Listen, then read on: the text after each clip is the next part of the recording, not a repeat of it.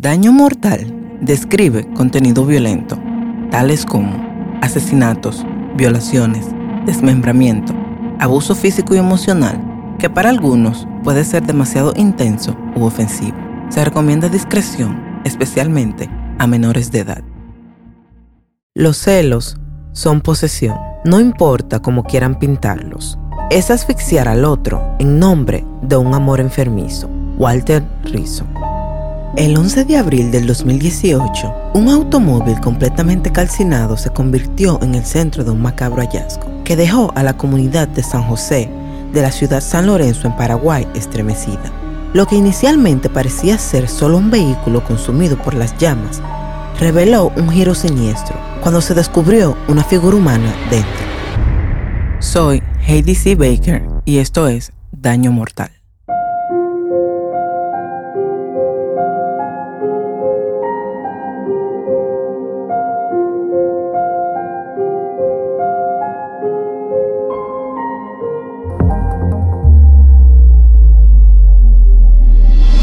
Natalia Lorena Silveira. Nació el 31 de diciembre de 1995. Su infancia transcurrió en compañía de su madre, Rosa Alonso de Silveira, y su familia, formando un sólido lazo de apoyo mutuo. Sin embargo, la unidad familiar se vio desafiada durante la adolescencia de Natalia, cuando su padre recibió un diagnóstico de enfermedad terminal. A pesar de la noticia impactante, Natalia asumió la responsabilidad de guiar a su familia a través de esta difícil situación, brindando apoyo y cuidados a su padre hasta su fallecimiento en el 2015. Después de concluir sus estudios secundarios, Natalia ingresó a la carrera de contabilidad, donde se destacó con buenas calificaciones. Sin embargo, descubrió que su verdadera pasión era otra, y en el 2016 decidió cambiar su rumbo académico a la carrera de abogacía, pero se vio obligada a suspender sus estudios al quedar embarazada. A pesar de los desafíos, tras dar a luz a su hija, Natalia la adoró desde el primer instante. La relación con el padre de su hija no dio frutos y optaron por terminar la relación. Esto llevó a Natalia a mudarse nuevamente con su madre debido a dificultades económicas. Aprovechando cada oportunidad, comenzó a tomar cursos de maquillaje demostrando su constante deseo de aprendizaje. En el año 2018, con 22 años, Natalia retomó el segundo año de la carrera de abogacía. Equilibrar sus estudios con el trabajo se convirtió en su responsabilidad principal, siendo el sustento de su familia. Su rutina implicaba ir a la universidad, luego al trabajo y finalmente regresar a casa a estar con su hija. A pesar de la intensidad de su vida, Natalia aún encontraba tiempo para salir con sus amigos. Incluso entabló una relación sentimental con alguien, pero esta vez se lo quería tomar con calma. El martes 10 de abril del 2018, Natalia se despidió de su madre e hija antes de dirigirse al trabajo, asegurándoles que después de la jornada de trabajo se encontraría con sus amigos y prometía regresar a casa luego de su salida. Sin embargo, esa noche nunca llegó. Al pasar las horas y no tener noticia de Natalia, Rosa comenzó a preocuparse. Intentó comunicarse con ella, pero no tuvo respuesta. Llamó al padre de su nieta, pero él tampoco sabía dónde estaba Natalia. Se comunicó con la actual pareja de Natalia, pero tampoco tuvo éxito. En la madrugada, Rosa recibió una llamada desconocida. Resultó ser la policía notificándole que habían encontrado un cuerpo calcinado en un Toyota Viz rojo y al verificar la placa descubrieron que pertenecía a su hija. En estado de shock, Rosa se resistía a creer lo que le estaban diciendo, sugiriendo que tal vez habían robado el vehículo de su hija y la persona calcinada no era Natalia. A pesar de su negación, las autoridades insistieron en que se acercara a la morgue judicial para así, de todos modos, confirmar que no se tratara de ella. En un estado de shock, Rosa se dirigió al edificio. A pesar de la terrible situación, Rosa logró recobrar la compostura y preguntó sobre la causa de la muerte.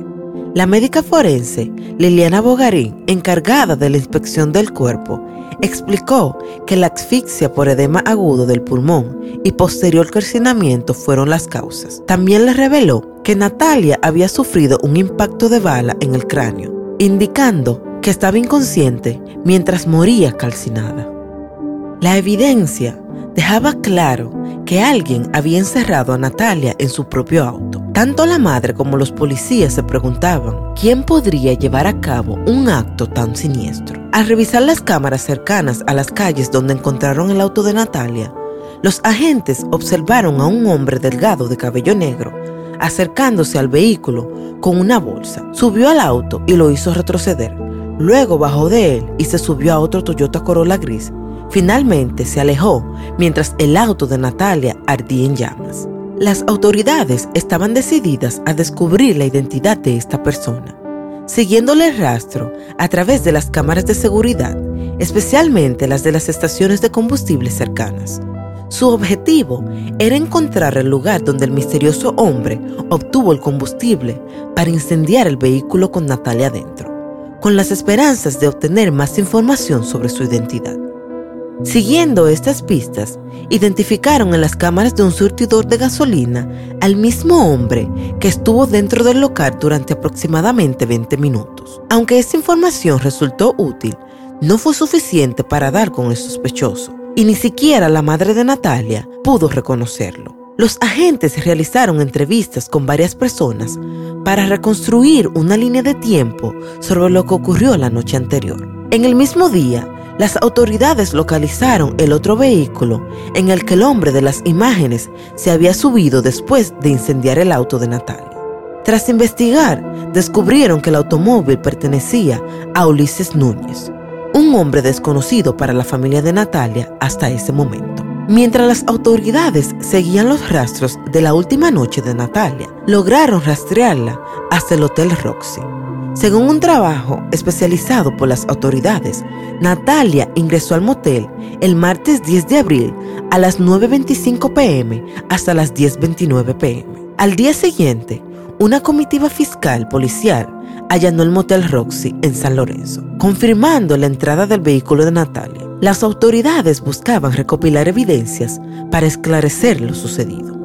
En el establecimiento los investigadores buscaron rastros de sangre, huellas dactilares o cualquier elemento que pudiera guiar la investigación, pero no encontraron nada. Era evidente que la agresión no ocurrió dentro del motel. Los agentes decidieron dirigirse al domicilio de Ulises, pero no lograron encontrarlo. Sin embargo, al rastrear el movimiento de sus tarjetas, descubrieron que había comprado boletos para viajar a Buenos Aires, indicando que Ulises se encontraba prófugo. Mientras la policía intentaba dar con su paradero, Ulises llamó a la estación de radio 970M de Paraguay. En una llamada aterradora, confesó ser el responsable del asesinato de Natalia Silveira.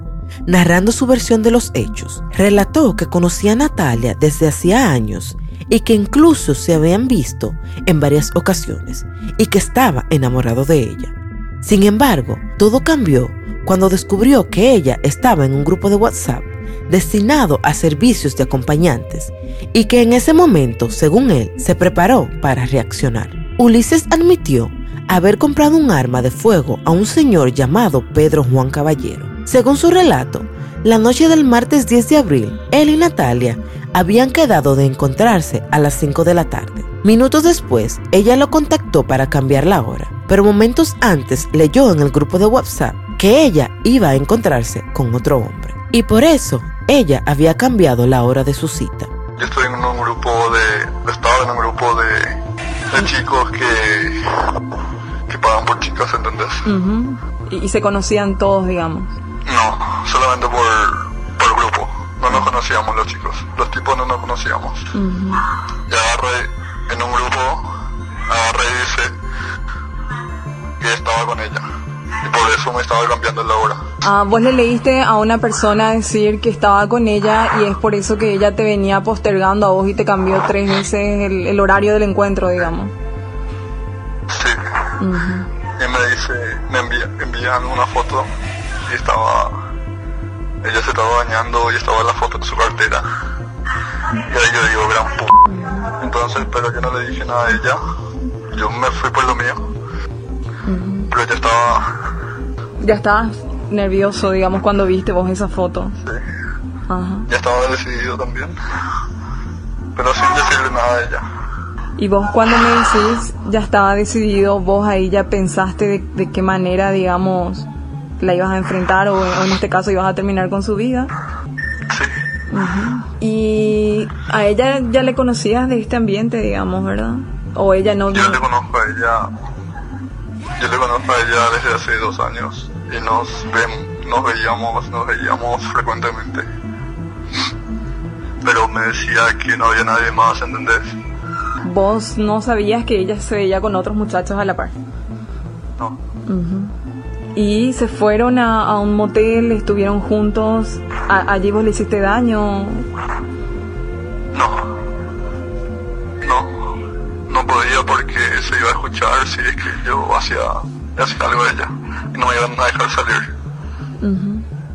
Y salieron juntos al motel, pero vos estabas decidido a, a, lastimarle. Sí. ¿Y después qué pasó? O sea, contame un poco, porque acá la, la historia que se menciona es que fuiste hasta una estación de servicio y compraste combustible. Después de estar con Natalia, salieron del motel. Y como él no tenía su vehículo cerca, le pidió a Natalia que lo llevara en su vehículo hasta donde se encontraba el vehículo de él. Y ella me llevó de vuelta hasta mi auto. Yo dejé mi auto en una zona oscura. Justamente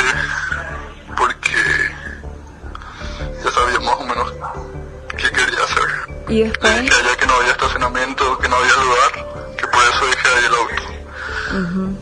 Y que me vengo, que me vengo a buscar ahí.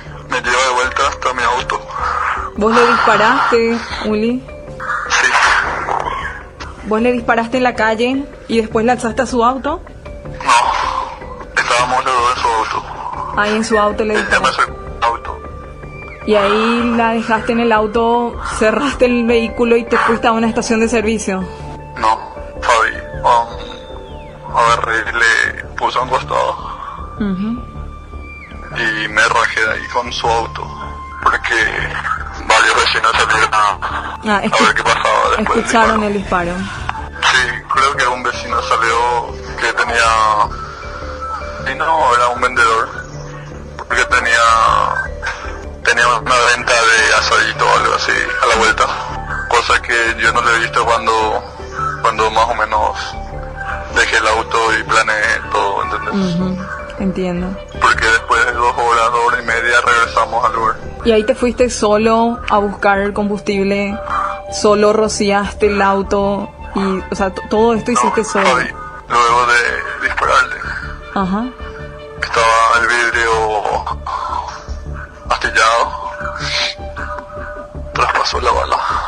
Y el, el vidrio de la ventana de ella estaba todo astillado con una marca de, de bala.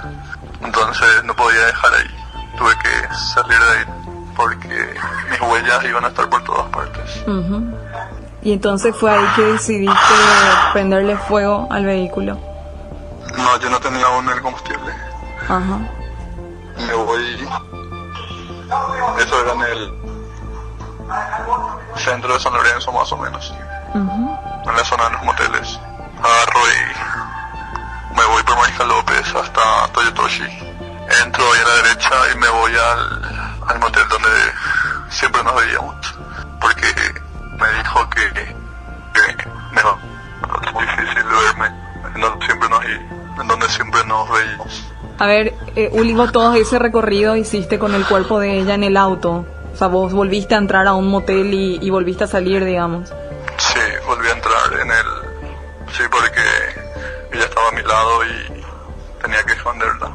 Luego se dirigió a una gasolinera cercana, donde compró combustible que usó para rociar el vehículo de Natalia. Finalmente le prendió fuego con el cuerpo en su interior y se marchó. Esa misma madrugada, Ulises fue a la terminal de autobuses y adquirió un pasaje en la agencia Nuestra Señora de la Asunción, con destino a Buenos Aires, Argentina. Llegó a su destino el 11 de abril a las 1 y 52 am, pero su conciencia no le permitió encontrar paz y por eso hizo la llamada. Tras la conclusión de la llamada, la conductora se puso en contacto con la policía para mostrarle la entrevista. Las declaraciones de Ulises coincidían con los videos de las cámaras de seguridad, dejando claro que era él el culpable. Tras su confesión, se ordenó iniciar una búsqueda en Argentina para capturar a Ulises. La búsqueda no duró mucho, ya que el 14 de abril del 2018, Ulises solicitó comunicarse con la comisaría. Elisa Ledesma, jefa de Relaciones Públicas de la policía, le pidió que acudiera a la zona primaria de Puerto Falcón. Una vez allí, Ulises confesó el crimen a la jefa de la policía, tal como lo había hecho en la radio. Ese mismo día, fue arrestado y trasladado a la sede de investigaciones de la policía. Aunque Ulises había confesado ser el autor del crimen, la opinión pública no lo condenó por completo.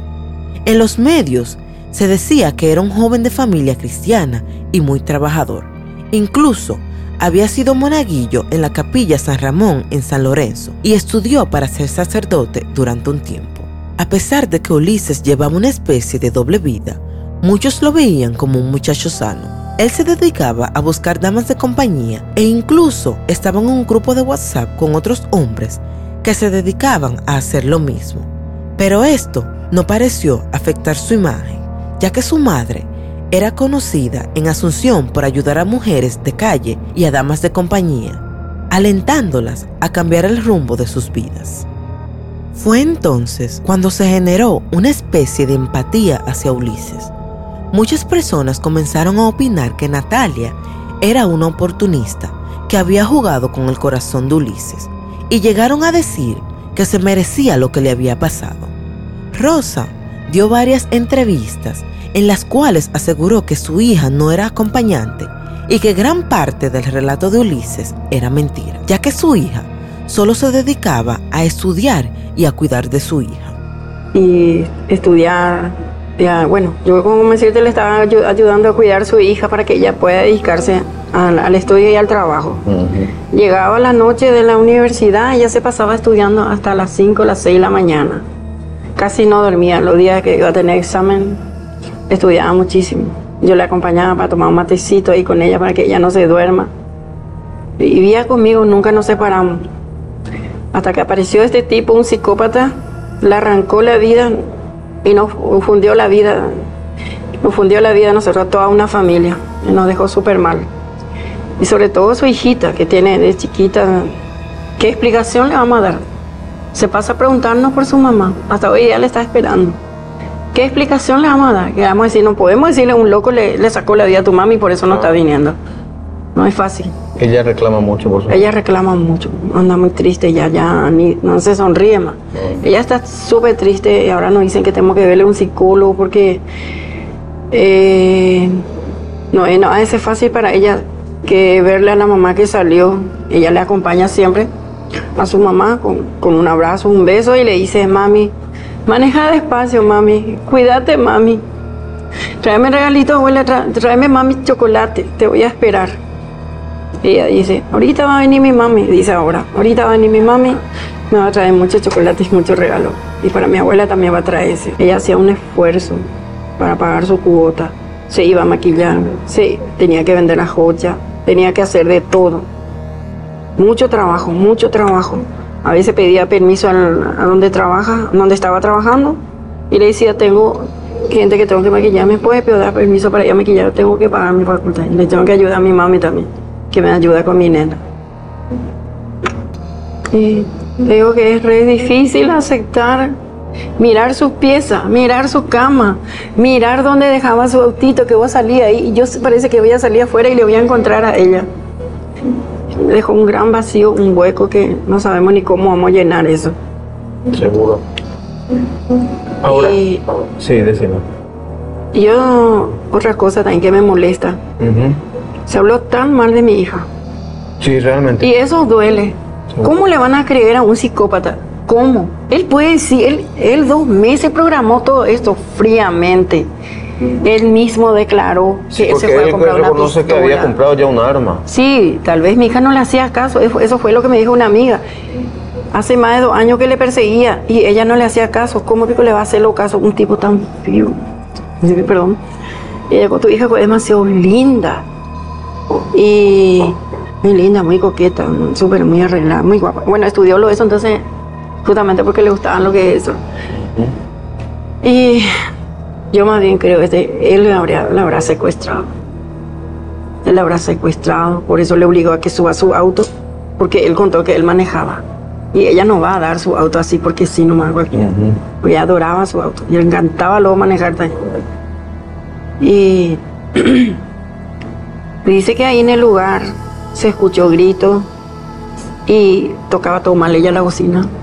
Queriendo pedir auxilio, pidió auxilio, pero el tipo ahí, el psicópata este, acelera el auto y le lleva a otro lado. Y se le hacía como dos horas y media rondando la zona de San Lorenzo, buscando un lugar oscuro para dejarle ahí. Además de enfrentarse a la exposición mediática, la familia de Natalia tuvo que lidiar con un torturoso proceso judicial. Aunque la acusación contra Ulises se presentó formalmente en el 2019, el juicio fue suspendido en cuatro ocasiones, aumentando el sufrimiento de la familia. No se le dio el caso la importancia que se merecía. Lo peor de todo fue que los familiares de Natalia se presentaron en cada una de las ocasiones, ya que nunca les avisaron que las audiencias habían sido suspendidas. Cada vez que llegaban al recinto, les notificaban a Rosa que su hija pasaría más días sin tener justicia. La herida en su corazón se agrandaba. Para agregar a la espera, la pandemia del COVID-19 retrasó aún más el proceso. Son casi cuatro años, podemos decir, son cuatro años que no puedo descansar, no duermo, día y noche estoy con esto. Aparte que digo una niña, una niña que pregunta todo el día por su mamá. Y me conmueve mucho, eso me hace mucho daño. Volver a escuchar todo el relato. claro, yo sé que mi hija ya no le iba a recuperar, pero duele, duele estar aquí. Si pudiera evitar, pero quiero justicia, por eso estoy acá. Tiene una bebecita, una niña. Ahora, oye, ahora tiene seis años. Bueno, en aquel entonces tenía dos añitos y yo le estaba cuidando. Conmigo estaba ella, la mamá y su hijita. Y sucedió así esto y algo que nadie, uno, nadie espera, ¿verdad? Se espera que por fin este... Sí, ojalá que se cierre este círculo ya por más que no termina la historia porque quedamos toda una familia que sufrimos y Bien, pena máxima. Sí, sí pedimos la pena máxima. Después de tanto retraso, finalmente el Tribunal de Sentencia presidido por el juez Javier Zapena e integrado por Liz Ramírez y Leticia Fracci fijó para el 9 de diciembre del 2021 el inicio del juicio oral y público contra Ulises Eliseo Núñez. La defensa recurrió al discurso que había resonado en los medios argumentando que Ulises era un joven estudioso y trabajador que cometió un error, solicitando una condena de solo 10 años, ya que según ellos se trataba de un error. Sin embargo, Ulises Eliseo Núñez fue condenado a la pena máxima de 30 años de cárcel. Durante el juicio, la abogada querellante Edelira Semblante Álvarez, en sus alegatos finales, destacó que Ulises, motivado por los celos y la percepción de que Natalia era un objeto de su propiedad, la sometió a reglas de género arraigadas en él. Agregó que con su confesión exhibió el cuerpo totalmente calcinado de Natalia en la vía pública, enviando un mensaje contundente sobre las consecuencias para las mujeres que no cumplen con sus reglas. La abogada querellante había solicitado la pena máxima de 30 años, más 10 años de medida de seguridad. Los jueces Zapeda y Ramírez votaron por la pena máxima, mientras que la magistrada Fracci votó por 27 años de pena primativa de libertad para Ulises Núñez. El trágico suceso que rodeó la muerte de Natalia Lorena Silveira nos invita a reflexionar sobre la fragilidad de la vida y las consecuencias devastadoras de la violencia. Su historia destaca la importancia de apreciar cada momento, valorar nuestras relaciones y abogar por un mundo donde la seguridad y el respeto prevalezcan. Que este relato sirva como un recordatorio de la necesidad de trabajar juntos para prevenir la violencia y proteger a quienes más queremos. ¿Qué crees que condujo a Ulises a llegar a este punto. ¿Cuál es tu opinión sobre la empatía hacia los perpetradores de crímenes violentos y cómo afecta la percepción pública?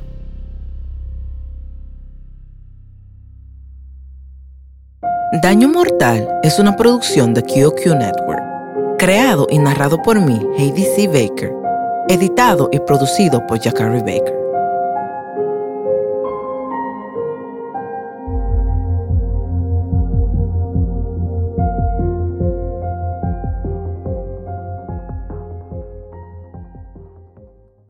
el próximo episodio de Daño Mortal. No sé, yo no quiero ser mi salvo, yo lo necesito.